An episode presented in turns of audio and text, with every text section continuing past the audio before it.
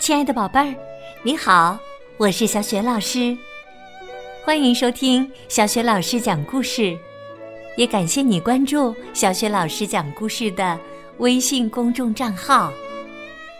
下面呢，小雪老师给你讲的绘本故事名字叫《漫长的等待》，选自新蕾出版社出版的《数学帮帮忙》系列绘本当中的《估算》。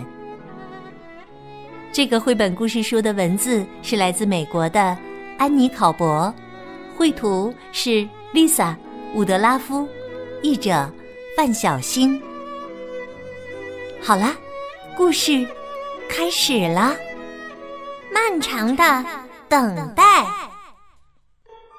乔什和扎克来到惊险谷游乐园，他们最想玩的就是飞天大魔虫了。朋友们都说这是最最刺激的项目，其他人也都想做飞天大魔虫，所以啊，队伍排得很长。乔什不愿意等，扎克正好相反。乔什说：“咱们永远也排不上了。”扎克说：“不会的，我们只要等几分钟就行。”这时啊，队伍向前移动了，可乔什和扎克正争得不可开交呢，根本没注意到。后面的小姑娘可注意到了，赶紧提醒他们。扎克说：“看吧，不会等很久的。”可是队伍这时又停了下来。乔什说：“瞧。”跟你说过吧，永远也轮不到咱们。扎克也不得不承认，这条队伍实在是太长了。他问道：“你觉得咱们前面有多少人？”乔什回答说：“我不知道，但肯定很多。”他随便猜了一下，说：“没准儿。”有好几百人呢，扎克说：“咱们来算一算吧，我们这行有十个人，嗯，大概有六行，所以我估计有六十人。”乔什说：“我说好几百人，你说六十人，我去数一数。”说完呢，他就跑掉了。还冲扎克喊道：“帮我站着队！”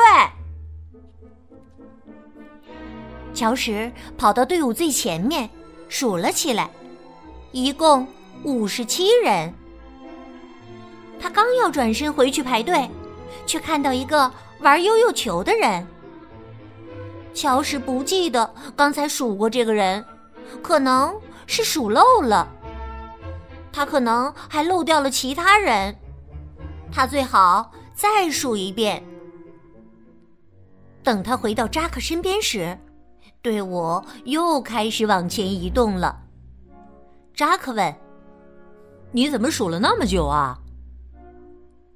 乔什说：“我数了两遍，第一遍五十七人，第二遍六十二人，所以你的六十人猜的很准，比我准多了。”这时啊，空中突然传来一阵吓人的嗡嗡声。他们抬头望向飞天大魔虫。人们坐在大魔虫的腿里，只见大魔虫一边旋转，一边忽上忽下的摆动着他的腿。乔什说：“哦，太好玩了。”扎克说：“太刺激了。”扎克说：“咱们来估算一下，上面能坐多少人吧。”乔什说：“你先猜。”这一次啊，乔什要仔细想一想了。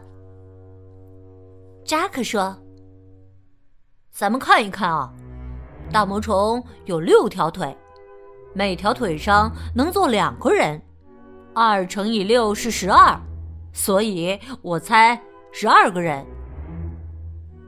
乔石说：“可说不定有的腿上只坐了一个人呢，所以我猜人数在六到十二之间。我猜是九。”他对扎克喊：“我去数一数，帮我站着队。”乔什跑到出口，他看到人们从飞天大魔虫上下来了。他们看起来一个个眉飞色舞的。一个人说：“哎呀，太棒了！”另一个人说：“哎呀，我的心还砰砰跳呢。”人们往外走时，乔什一个个的数着：八、九、十。嘿，我猜的更准。乔什自言自语：“刚才呀，他猜了九人。”乔什回来的时候，队伍看上去还是很长。他抱怨说。哎呀，我们在这里都排了好久了。扎克说：“是我在这里排了好久，你才排了几分钟啊？”乔什问：“那你觉得咱们还要等多久啊？”扎克说：“咱们看看做一次要多长时间吧，然后就能算出来了。”伴着一阵炫目的灯光，飞天大魔虫徐徐降落。乔什看了一下手表，时间是一点二十分。灯又一次亮起时，乔什再看看手表，时间是一点二十五分。他说：“做一次大约要五分钟。”乔什又看了看队伍，说：“现在咱们前面差不多有四十人。”扎克说：“如果一次上去十个人的话，就是四次。”乔什说：“每次五分钟。”扎克估计着，所以咱们还得等大约二十分钟。乔什说。那我还有时间去买汽水了，帮我站着队。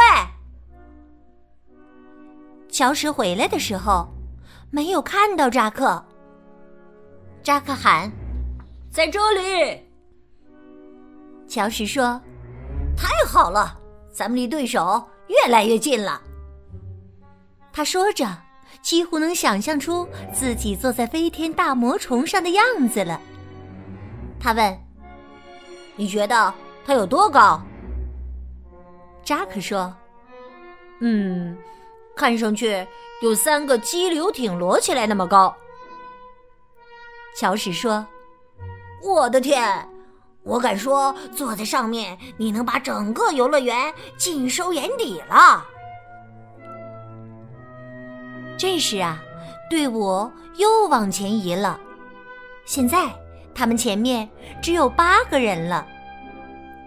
扎克说：“下一次就轮到我们了，乔什。”咦，乔什呢？扎克身后的小姑娘拍拍他的肩膀，告诉他：“你那位同伴说了，帮他站着队。”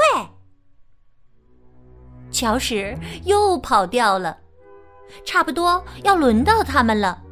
要是他到时回不来怎么办？说不定他们还要回到队尾重新排起。乔什到底去哪儿了？原来呀，乔什正和机器人聊着呢。那是他最喜欢的大英雄，他还拿到了签名呢。又一阵炫目的灯光亮起，飞天大魔虫降落了。可是乔什还是没回来。好不容易等了这么久，这队绝不能白排了，那简直是一场噩梦啊！入口的门开了，扎克扯开嗓门大声喊：“乔石，乔石！”这时啊，乔石不知从哪儿冒了出来，他手里挥舞着两张机器人签过名的餐巾纸。他大声喊：“看，我拿到机器人的签名了！”扎克说。你刚才和机器人在一起，嘿，真棒！他们后面的小姑娘催起来了：“快走呀！你们还等什么呢？”没等什么。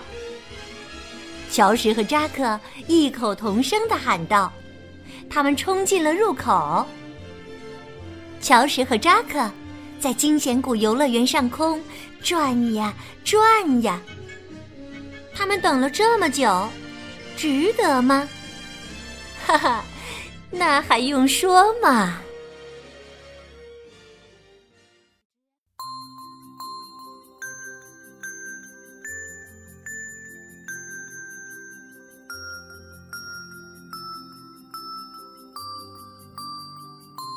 亲爱的宝贝儿，刚刚你听到的是小雪老师为你讲的绘本故事《漫长的》。